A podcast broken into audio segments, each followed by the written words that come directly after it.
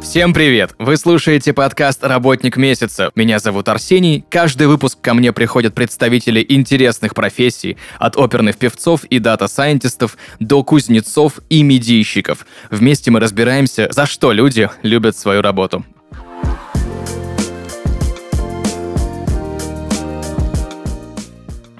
И сегодня в подкасте «Работник месяца» заслуженные работники месяца питерского отдела продаж Double Day Константин Сальков и Максим Фролов. Ребята, привет! Привет, Арсений. О, всем привет! Привет, народ. Немножко смешное чувство оказаться здесь, потому что обычно мы, наоборот, занимаемся тем, что предлагаем кому-то оказаться на нашем месте, но вот сегодня вышло так, что мы в студии, и мы рады. Да, Это круто. Спасибо большое, что согласились. Сейчас будем всю внутрянку, так сказать, доставать. Костя? да, привет всем.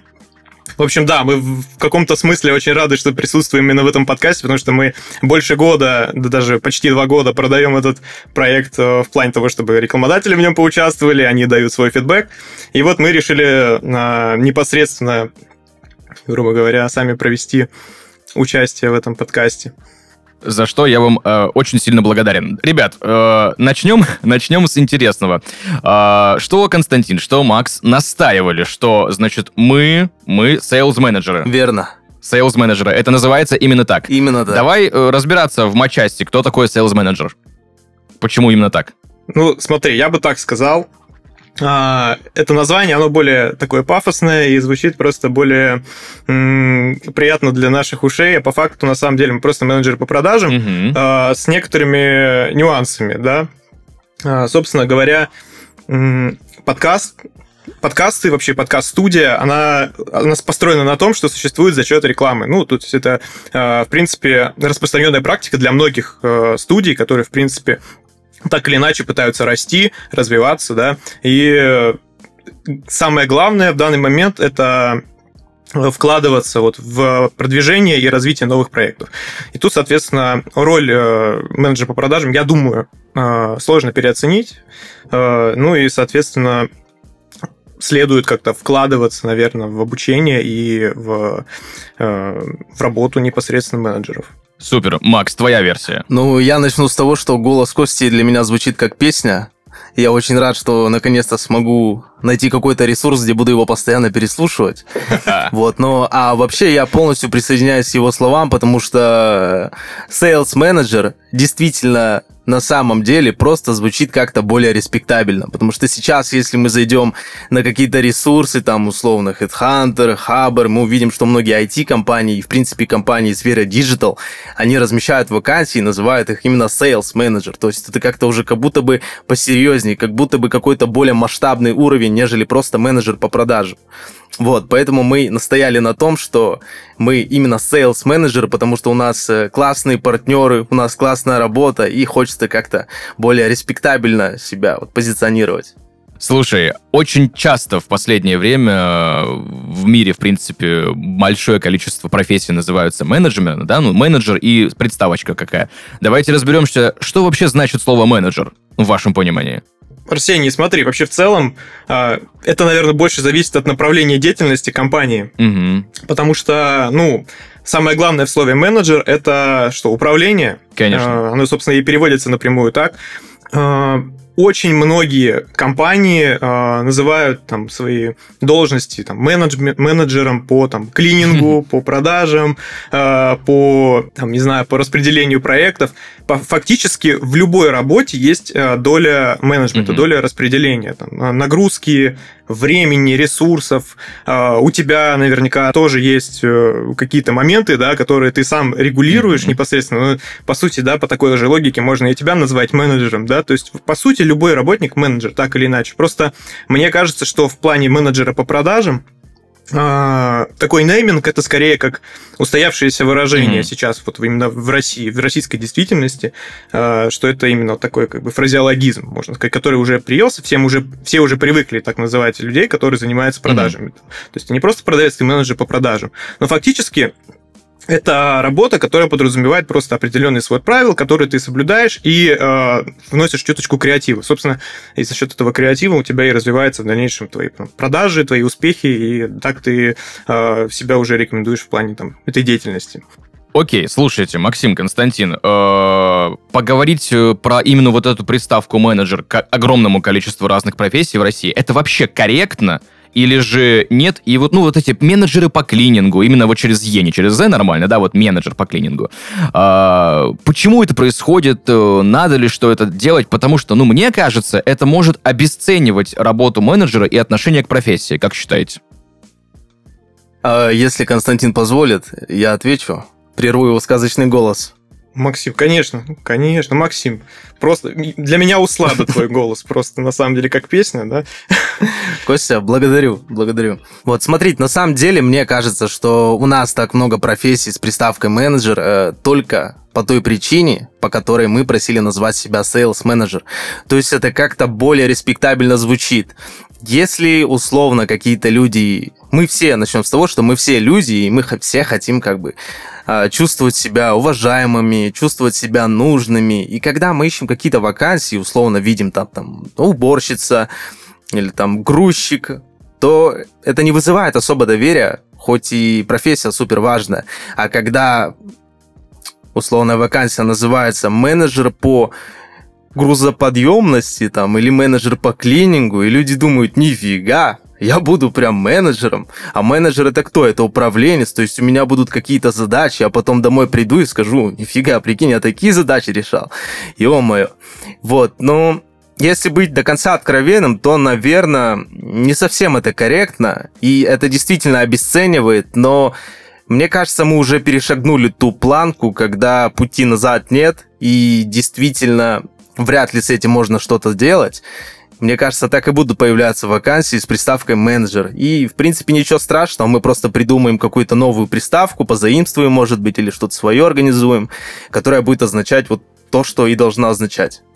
Особенно забавно наблюдать за вакансиями, которые называются менеджер по управлению. Ну, то есть управление по управлению, управленец по управлению. Почему бы нет? По управление по управлению, все верно. Да. Да, я тут соглашусь в данном смысле. Я бы еще дополнил, что, в принципе, такой нейминг, да, он действительно на, на первых порах, когда работника только нанимают на должность, э, очень неплохо влияет на начальную мотивацию, да, какое-то время. Хотя, безусловно, я соглашусь, что всех подряд называть, называть менеджерами mm-hmm. совершенно не стоит. Если руководствоваться логикой продаж, то в любой э, должности так или иначе есть э, доля управления, хотя бы как минимум своими же собственными ресурсами, да. Ну, по такой логике давайте будем все вокруг менеджерами. Так, гайс, а расскажите, пожалуйста, что должен вообще уметь менеджер по продажам, какие должны быть навыки? А, смотри, вообще в целом я бы выделил, наверное, основные моменты такие. Они, наверное, самые очевидные в плане работы менеджера по продажам. Это быть все время на позитиве, даже у тебя, если условно а, там, умер родственник, к сожалению, например, да, или а, у тебя случилось какое-то несчастье или у тебя там э, финансовые проблемы, mm-hmm. ты не должен экстраполировать это все на рекламодателя ни в коем случае, да, каким-то образом э, такие переживания, такой негатив э, передавать на сделку, потому что оно в любом случае, ну, тебя аукнется и может просто не реализоваться.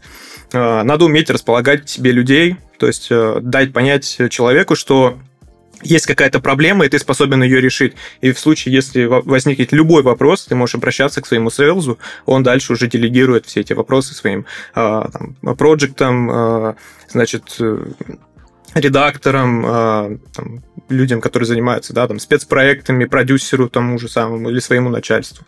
Вот. Далее надо уметь обязательно грамотно аргументировать свою позицию, потому что просто накидывать фразочки, а когда вы вернетесь с ответом, когда вы там а, ответите, когда вы послушаете подкаст, э, это немного глупо. Ну, на начальных этапах это такие естественные вопросы, да, но надо как-то аргументировать, потому что э, этот проект может быть занят, например, да. То есть есть какие-то моменты, которые без аргументации в целом не сработают в работе менеджера. Это просто, можно сказать, такой, на опыте угу.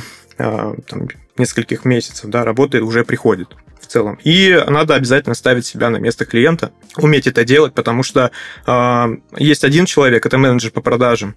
У него есть свои хотелки, у него есть свои цели, свой план по продажам, например, да, но не стоит забывать о том, что э, выгодоприобретатель должен быть не один. Угу. И ты в любом случае будешь отвечать по итогу перед рекламодателем за, итог, за итоги работы, за то, как оно будет в дальнейшем происходить, как у вас будет строиться работа. Ты должен понимать его переживания. Mm-hmm. Лучше всего об этом э, спрашивать, уточнять э, и делиться своим мнением, и спрашивать его мнение, то есть чтобы у тебя сложилась какая-то общая картина по э, клиенту, с которым ты работаешь. Ты должен быть ему другом. Мгм. Вот, если вкратце. Хорошо, а, Макс, ты послушал голос Кости, как ты хотел. Уже Ура. есть что добавить? На самом деле я чувствую себя немножко, как будто бы снова побывал где-то на собеседовании и задал вопрос, что я, в принципе, должен уметь, что я должен делать. Но если резюмировать все то, что сказал Костя, и вот сжать до более каких-то э, кратких масштабов, то это, ну, софт-скиллы. Ты действительно должен быть Мгм. настоящим, быть доброжелательным. Э, Потому что если вот рассматривать на примере не знаю, нас с Костей мы это тоже обсуждали, почему мы сюда пошли, почему нам нравится работать здесь, в продажах, потому что мы делаем реально качественный продукт, за который не стыдно. Поэтому наша основная задача сводится к тому, чтобы донести, почему мы делаем классный продукт, и донести это понятным языком, потому что, несмотря на все, подкаст — это достаточно новый продукт, и нужно подобрать слова, правильные слова для человека, который не совсем знаком с этим продуктом, и объяснить, почему, ну, почему он нужен, почему он существует и почему он развивается, почему появляется все больше и больше новых проектов. Вот как-то так, если все это резюмировать. Мгм. А, ребят, а нужно ли учиться на менеджера? Э, Я тогда включусь. Давай я отвечу на этот вопрос, наверное. Макс, э, потом меня подстрахуй, хорошо? Смотрите, если вообще в целом а, учиться так или иначе какой-либо деятельности, то будет получаться гораздо лучше, да, выхлоп будет гораздо больше. Единственный момент, да, стоит уточнить, что э, вряд ли где-то учат на менеджера по продажам, кроме как на онлайн-курсах. Мгм. А, Здесь большая часть обучения происходит уже на практике. Это 99% в принципе обучения. А, Набивание шишек, а, а, обучению на собственных ошибках, какие-то там, работы над своими повторками, над какими-то определенными вопросами. Я потом объясню, что такое повторки. А, Это такой нюанс нашей работы, какой-то такой один определенный момент, который мы уже для себя придумали. Это вроде локального мема, но он а, неотъемлемая часть нашей работы.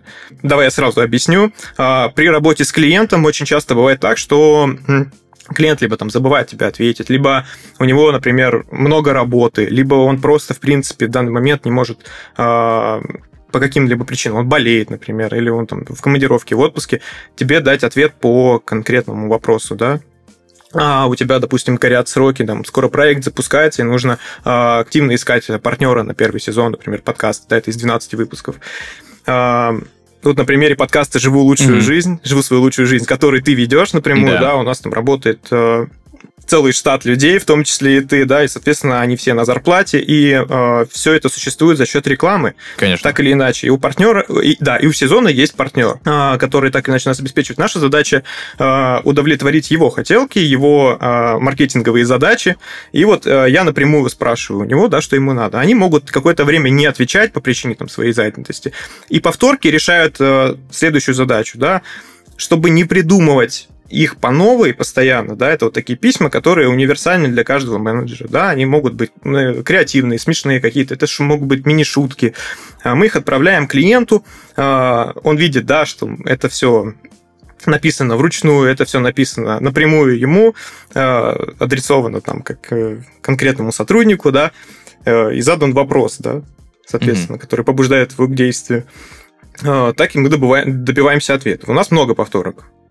А какая еще есть специфика работы у менеджера отдела продаж? Максим, включишься? Константин, я думаю, стоит вам ответить, просто не могу. Наслаждаюсь, сижу, слушаю вас, поэтому продолжайте, пожалуйста.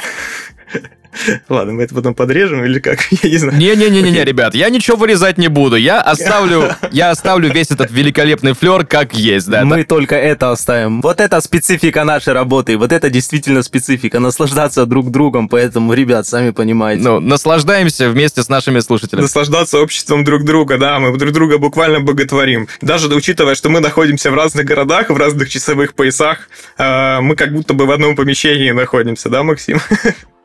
В общем, у нас мега дружный коллектив. Я чувствую твою руку на плече, Костя. Ладно, это мы опустим. Я думаю, можем обговорить это уже после записи. В общем, а, какая специфика работы у менеджера по продажам? А, ну, это как нюанс, да, например, это в анекдоте. А, приходит, значит, проект к менеджеру по продажам, да, у тебя есть зарплата, и у меня есть зарплата, но есть один нюанс. Ну, в общем, самое главное, ответственность прежде всего перед самим собой. То есть твоя зарплата, твоя мотивация, навыки, вообще все-все-все зависит только от того, насколько ты хорошо поработал. Mm-hmm. Там, какие выводы ты сделал из неудачных периодов, какие меры предпринял для неповторения ошибок, там, в большинстве других должностей, скорее всего, именно в других компаниях, да даже в нашей в том числе, а, зарплата фиксированная, и она зависит от того, насколько просто ты качественно выполняешь уже заранее поставленные тебе а, задачи, да, или прописанные в твоем регламенте работы, твои правила и так далее, да, то есть они не, не прыгают сверху вниз. Тут напрямую все зависит от того, а, сколько ты продал, как хорошо ты поработал в предыдущем или в этом месяце. Угу. А, Максим, Основные методологии продаж или методы, или вообще, как вы это делаете? Расскажи, пожалуйста. Вот мы, кстати, перед интервью с э, Константином обдумывали, какие могут быть вопросы, смотрели какие-то схожие интервью, и проскакивал вопрос касательно методологии продаж. И у меня mm-hmm. есть грамотный ответ – у нас абсолютно точно нет никаких методологий. То есть э, нет какого-то учебника, нет... Э, вы знаете, даже мы иногда пишем, и бывают моменты, когда mm-hmm. компании неинтересно, а нам говорят, ребят, нам не интересно, пожалуйста, не отрабатывайте и забудьте про свои скрипты. И ты mm-hmm. сидишь и думаешь, блин, а у нас, оказывается, есть скрипты, у нас, оказывается, какие-то там отработки есть. На самом деле, вот э, не знаю, как в других продажах, потому что до этого я вообще работал mm-hmm. на заводе, понятия не имею, как там в других компаниях. Вот, меня просто жизнь сюда привела. А, и я был удивлен, что действительно никаких а, скриптов, никаких отработок возражений, ничего подобного нет. То есть и говорить о том, что у нас есть какие-то методологии, тоже неправильно. Вот. Если у нас какие-то сложности есть, мы подходим там, например, к руководству, чтобы согласовать какие-то, может быть, уникальные mm-hmm. условия, или спросить, а как вот, что им тут лучше посоветовать, какой проект лучше предложить. Mm-hmm. Вот, если позволите, просто Костя так долго говорил, я тоже хочу немножечко рассказать. На примере как раз сейчас вспомнилось. Я недавно покупал абонемент э, в фитнес-клуб, и общался с э, местным менеджером по продажам, и у нее был такой момент, что я говорю, например, слово «два», и она мне начинает свой ответ с того, что говорит, подскажите, я правильно понимаю? Я говорю, ну, типа, ну, вот так, так, да, вот цена такая-то. Она говорит, подскажите, я правильно понимаю? И вот дальше вот это. То есть, э, ну, тут как бы видно, что есть какой-то скрипт, и он, не знаю, он бесит, если вот прям честно говорить и говорить открыто. Это раздражает. Угу. Поэтому изначально мы себя позиционируем так, что мы не хотим общаться по скрипту. В Телеграме мы, например, скидываем стикеры, скидываем мемы. То есть у нас абсолютно свободное общение в рамках, ну, дозволенного, в рамках приличного, само собой. Угу. А, хорошо, но скорее всего, приходится, да, отрабатывать какие-то возражения. Ну, в любом случае, если даже не по скрипту, но все равно да, это часть да, работы. Это, разумеется. Это самая, это самая часть сложной работы менеджера, э, или это все-таки суровая необходимость, или же уже навык, возведенный, возможно, даже в ранг некого искусства? Так, Арсений, давай я отвечу на этот давай. вопрос. Смотри, вообще в целом э, самая сложная часть работы, в первую очередь, как по мне, зависит от того, насколько долго ты работаешь вообще, в принципе, в продаже. Mm-hmm. А, объясню, что я имею в виду в целом отработки, они возникают тогда, когда ты уверен в своем продукте, да, в том, что ты продаешь. Потому что ты можешь экстраполировать, опять же, на рекламодателя уверенность в этом продукте, в эффективности этого продукта. Однако надо быть в меру, конечно, реалистом, mm-hmm. да, и понимать и слабые стороны в том числе, и не бояться их а, представить э, клиенту, потому что если ты будешь ему, вот как Максим до этого говорил, да, что если ты будешь ему только э, положительные черты описывать, да, там, э, своего продукта, исключительно, что это вот прям идеальный продукт, он решит все твои проблемы, ты будешь э, счастлив до конца своих дней, то, понятное дело, это тут может быть э, в чем-то обман, да, то есть есть какой-то подвох, наверняка, но ты о нем умалчиваешь, значит, к тебе меньше всего доверия. Вот.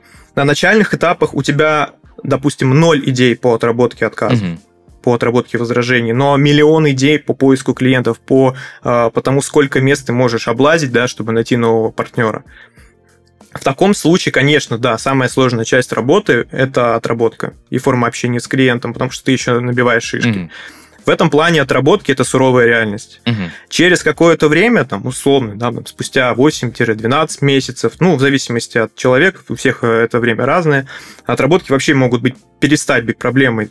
Э, Ты можешь перестать их, э, в принципе, воспринимать как какую-то задачу, которую тяжело э, исполнить, да, ты их уже, в принципе, э, парируешь очень-очень легко, ну, или, в принципе, как ты какие-то контраргументы Мгм. приводишь. Ты даже в какой-то момент начинаешь подавать отработки возражений уже как-то более креативно, шуточно. Вот у нас Максим просто а, мастер по отработкам, по повторкам, он максимально креативный человек. У нас самый креативный человек в отделе продаж это В Максим. очередной раз спасибо, Костя. Вот. Он многое Спасибо, об этом Костя. может рассказать. С любовью, Максим.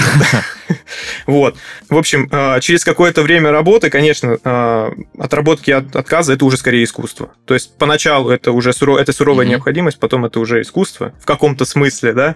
Э, И главная проблема уже на поздних этапах работы, даже не на более поздних, а на там, более старших, что ли, да, это когда ты уже прошелся по основным каналам поиска клиентов, и тебе нужно продолжать искать, у тебя, в принципе, не такая, там, у тебя в каком-то смысле ограниченная фантазия, тебе нужно э, постоянно пополнять пул э, источников, клиентов, Мгм. партнеров, тебе надо лазить в самые неочевидные места, да, Э, ну и, конечно же, очень сложно в таком э, случае не превращать работу в рутину, и надо э, вносить креатив в работу, поэтому, э, в принципе, с этим надо работать уже после там, какого-то определенного периода, когда ты уже, в принципе, многое узнал Мгм. в этой профессии. Макс, ну тогда с тебя примеры самых креативных повторок и отработок возражений. Ё-моё, меня Костя загнал в ловушку. Мы, думаю, отдельно об этом с ним поговорим. Ну, слушайте, Кажется, я буду извиняться перед Максимом. да, придется извиниться. Ну, смотрите, как бы не то, чтобы это было супер оригинально, но это как-то, не знаю, бодро. Когда я только пришел, поработал месяца 3-4, я заметил, что мне плохо отвечают, э, письма составлены как-то не так, я их на первом этапе плохо, коряво составлял. Вот, я посидел, подумал, и первое, что я выдал, что очень сильно ребятам понравилось, я написал «Здравствуйте, проигнорирован, но не сломлен. Подскажите, получится ли вернуться ко мне с ответом? Очень вас жду». Ну, вот что-то в этом духе.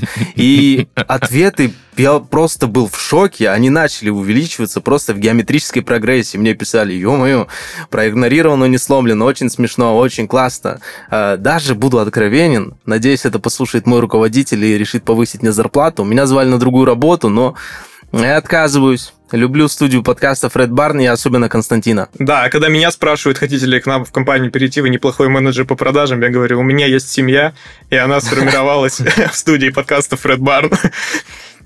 Ну или повторки из разряда, как говорится, надежда умирает последней. Я думаю, если бы я был девушкой, меня бы так и звали. Отвечайте. Ну, в более креативной манере. Напишите, пожалуйста, в комментариях, друзья, как нужно назвать Константина, если бы он был девушкой. Константа. Констанция. Констанция. Э, Макс, знаешь, судя на... Если смотреть на подпись э, твоего видео, Да, действительно. Этот подкаст записывается на ноутбук моей девушки, поэтому хочу отдельную Да. благодарность выразить ей. Сегодня я Диана.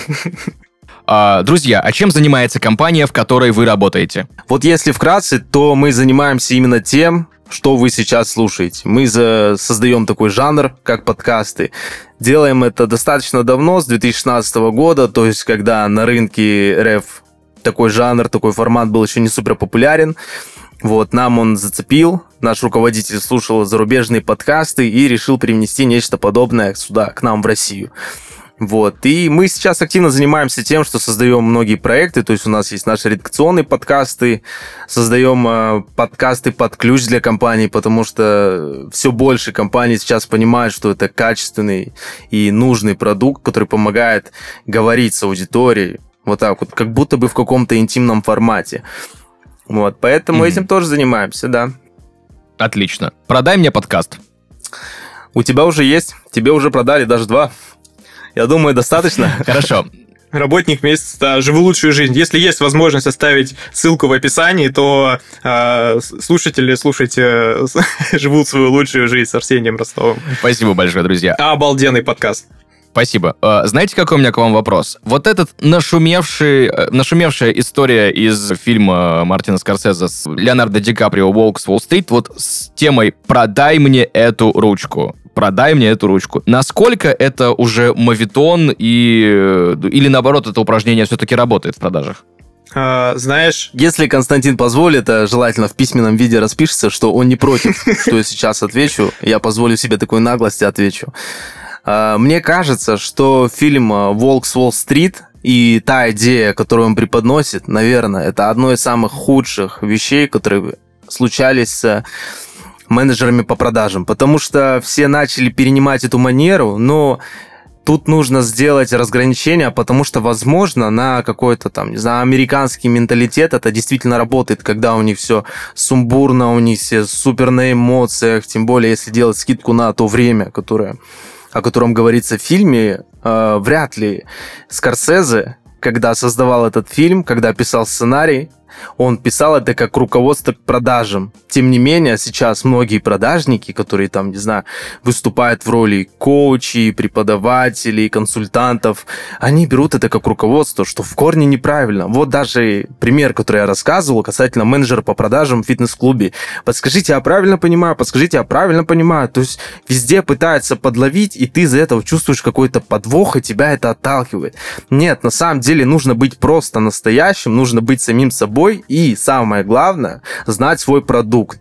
Если ты знаешь свой продукт, ты знаешь, почему он может быть полезен. И ты сразу отсекаешь, например, те компании, тех людей, которым это неинтересно. Ты априори заходишь к тем, кому это может быть нужно. И ведешь просто хорошую беседу, приятную беседу. То есть, ну вот как-то так. Не добавить, не убавить, честно говоря. На самом деле, так оно и есть. А что вот многие сейчас насмотрелись да, там, фильмов «Волк с Уолл-стрит» и начинают перенимать вот этот метод неестественных продаж, который свойственны, наверное, только американскому э, там, потребителю. Mm-hmm. У нас совершенно другие условия, у нас э, очень много переживаний людей, у нас до сих пор многие люди не отошли от 90-х, от э, махинациями с МММ и так далее, поэтому они очень э, внимательно следят за тем, во что вкладывают деньги. Mm-hmm. Поэтому э, такие продажи, как, допустим, вы увидели в этом фильме, да, там, или э, переняли, да, э, манеру этих самых героев, их не стоит, наверное, использовать именно в наших условиях. Это единственное, что хотел добавить в данной ситуации.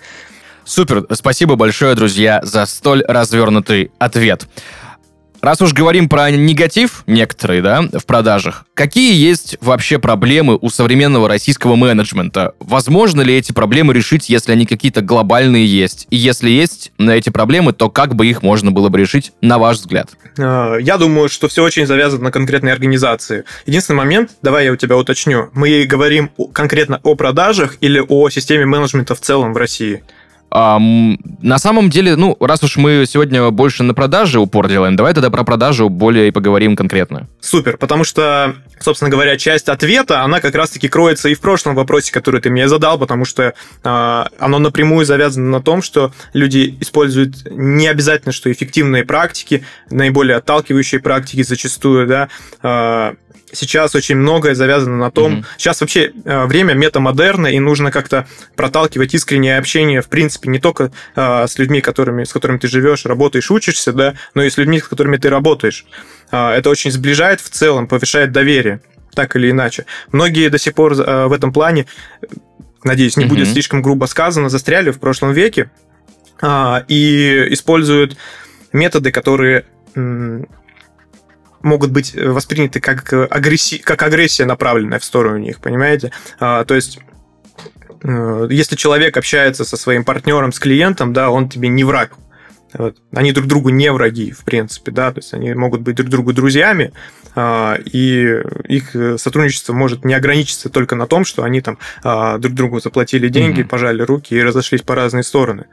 Собственно говоря, это, наверное, главная проблема, которую сейчас можно проследить. Да, она также вот, э, а, в принципе, просвечивается и на тех вот самых э, моментах, когда тебе звонит там менеджер и навязчиво, э, навязчиво пытается продвинуть свои услуги вот эта навязчивость, это тренд какой-то или просто огромные объемы задач, которые ставят перед такими менеджерами, и кровь бизнесу их надо выполнять, им просто приходится это делать? А, ну, тут стоит все-таки разграничить слова навязчивость и настырность, потому что с одной стороны, да, навязчивость э, в каком-то смысле может быть положительной, потому что э, бывает такое, вот я лично на практике, да, встречал, когда клиент меня благодарил за то, что mm-hmm. я ему э, писал часто, да, что я ему напоминал о себе. Он говорит, извините, я замотался, у меня не было времени ответить, но спасибо, что вы мне сейчас написали, что вы э, скинули мне апдейт по проекту, с которым, по которому мы работаем, да, э, огромное спасибо, да, в этом плане. А есть э, моменты, при которых ты можешь стать mm-hmm. настырным, это как раз вот надо чувствовать тонкий момент, ты можешь пережать, э, да причем э, настолько сильно пережать, что клиент просто-напросто уйдет от тебя, да, и больше, в принципе, не захочет работать с твоей компанией. Это и есть настырность. Э, этим очень многие крупные компании грешат, но, наверное, это издержки их большого штата, потому что за всеми не уследишь. А, друзья, рабочий процесс мечты. Я понимаю, что мы живем не в розовом мире, где у нас э, там э, слоники всякие Японии не летают, но идеально выстроенный рабочий процесс менеджера по продажам, какой он, на ваш взгляд?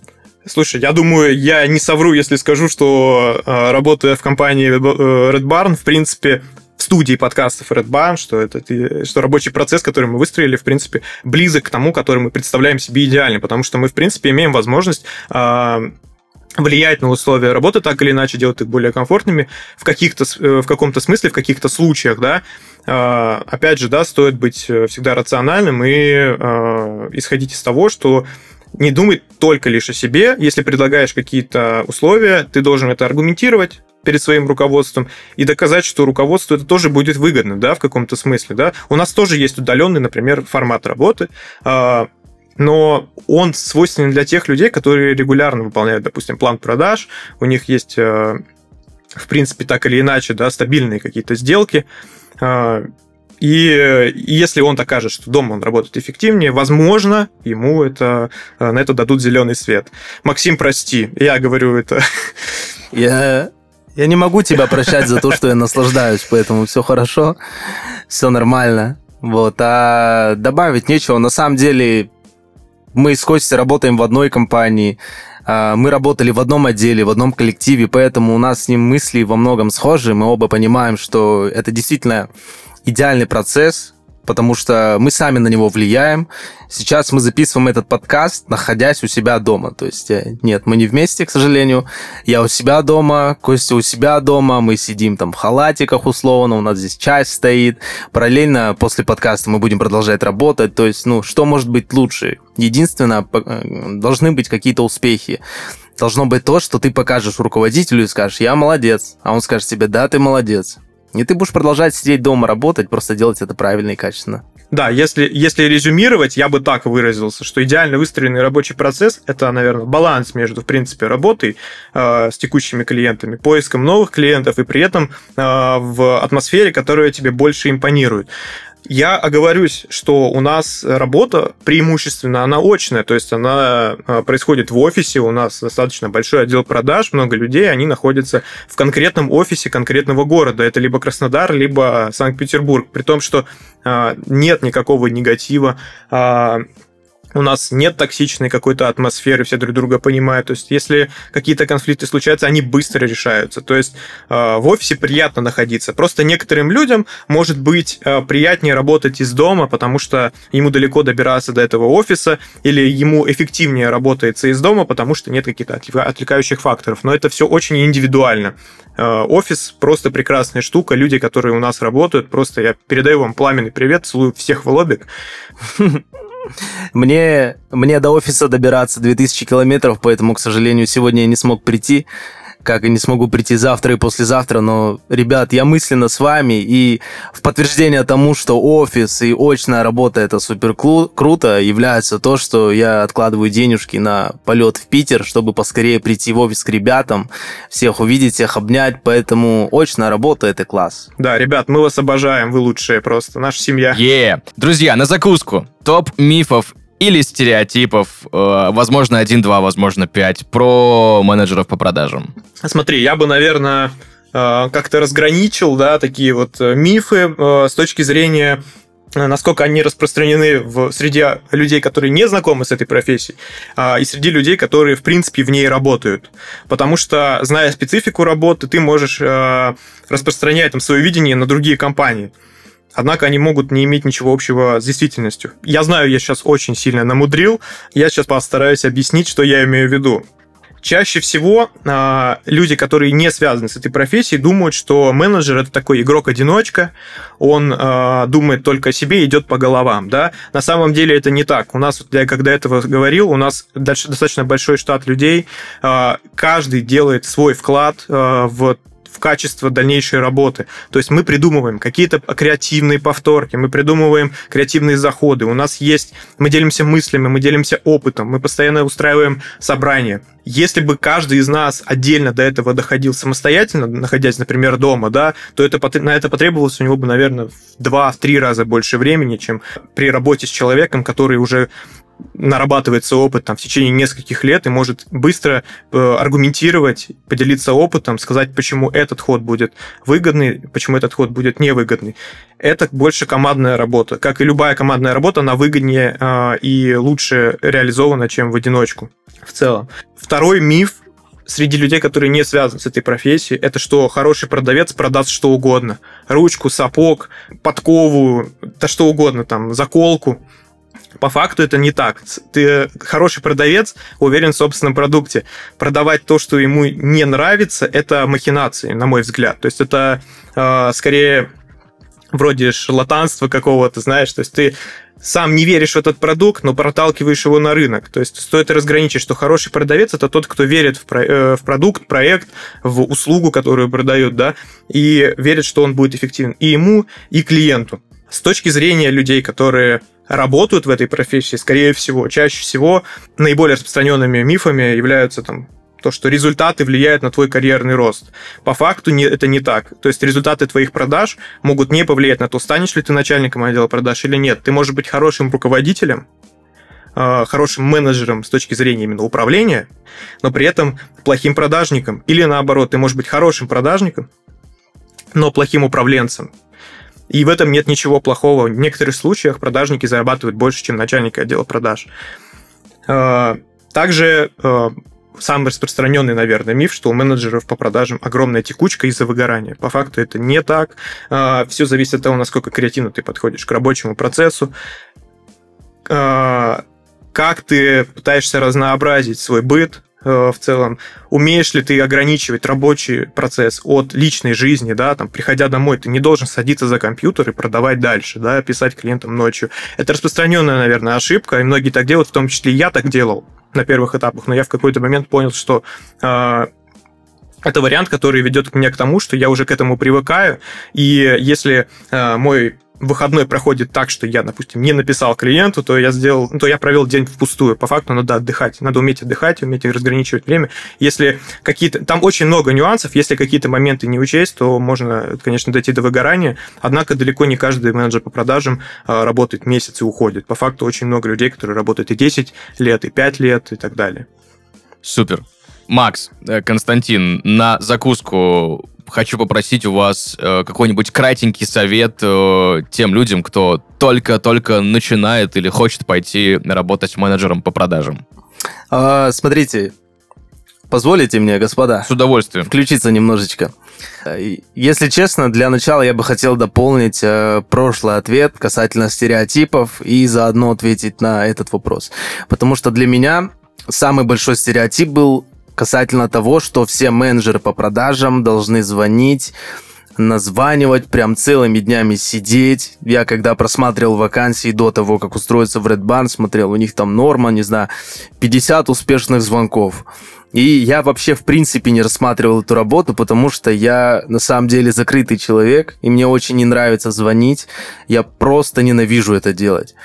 Вот, и тем ребятам, которые думают, что они не суперактивные, что они не любят звонить, они не умеют, я рекомендую найти себя, найти себя в продажах в том числе, потому что я достаточно тоже закрытый человек, вот я не звоню, У меня, не знаю, последний созвон был неделю назад.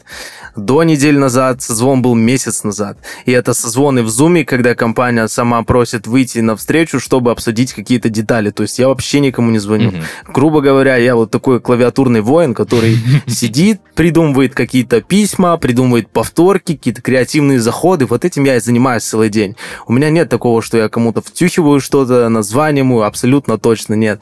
Поэтому, ребят, если вам интересны продажи, но вы, там, не знаю, боитесь говорить с людьми, не любите это делать, не хотите быть супер навязчивыми, это не значит, что продажи не для вас. Это значит только то, что какие-то конкретные продажи не для вас. Но да, дверь в продаже точно не закрыта до конца. Может быть, она так немножко призакрыта, но щелочка там точно есть, которой можно протиснуться и найти себя.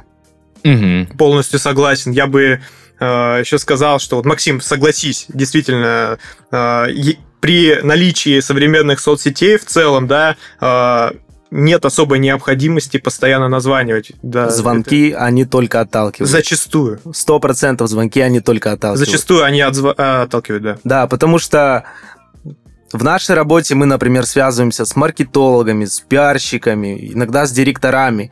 И это те люди, у которых не всегда есть время, чтобы взять телефон и поговорить с тобой 15 минут. Куда проще найти их контакт где-то условно там на почте, в телеге, ну вот что-то такое в соцсетях, и написать конкретное письмо, структурированное, кто ты, что ты хочешь, что ты предлагаешь.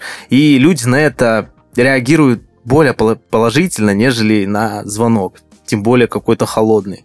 Об этом говорят не только в продажах, да, еще вообще, в принципе, во многих других сферах, да, и в пиаре, э, и ну, реально везде сейчас все э, любят списываться именно, не созваниваться. Константин? Да, единственное, я бы еще посоветовал э, оставаться собой, не пытаться из себя строить кого-то, да, кем вы не являетесь например, каким-то э, супер офисным клерком, который э, не видит солнечного света и разговаривает только шаблонами. Будьте сами собой, э, делитесь переживаниями, но только э, которые не касаются вашей личной жизни, а касаются только ваших сделок, работы. Э, болейте проектами, над которыми вы работаете, над которыми работает, соответственно, ваш клиент. Э, делитесь тем, что не только вы э, беспокоитесь о проекте, над которым работаете, э, но и вся команда, с которой вы, в принципе, да, в одной компании а, что и клиент а, тоже не один, что вы его ни в коем случае не оставите, что э, если у него есть какие-то вопросы, он может в любом случае обратиться к вам, и вы решите этот вопрос. Супер, спасибо большое, ребят. Сегодня в подкасте «Работник месяца» были заслуженные работники месяца питерского отделения продаж Double Day, сейлз-менеджеры Константин Сальков и Максим Фролов. Ребят, спасибо большое вам. Да, тебе спасибо. Всем спасибо. Всем удачи. А напоследок можно скажу пару слов буквально. Конечно, конечно. Э, если вы из классной, крутой компании, интересной, вам интересны подкасты, обязательно обращайтесь на почту. А, почта сальков и фролов Мы вам поможем, подскажем и расскажем. Все, в принципе, надо было это сделать. Супер. Ребят, спасибо вам огромное. Услышимся в следующих выпусках. Пока-пока. Пока-пока. Всем пока. В нашей студии новый подкаст о том, как строить бизнес. Каждый выпуск — это новая история, новая сфера бизнеса и жаркое обсуждение. Какие есть проблемы, как продвигаться, как строить планы на будущее и многое другое. Вы сможете заглянуть за кулисы рестораторов, держателей кофеин, салонов красоты и других сфер. Включайте подкаст приблизительно равно на любимой платформе и не забывайте оставлять свои комментарии.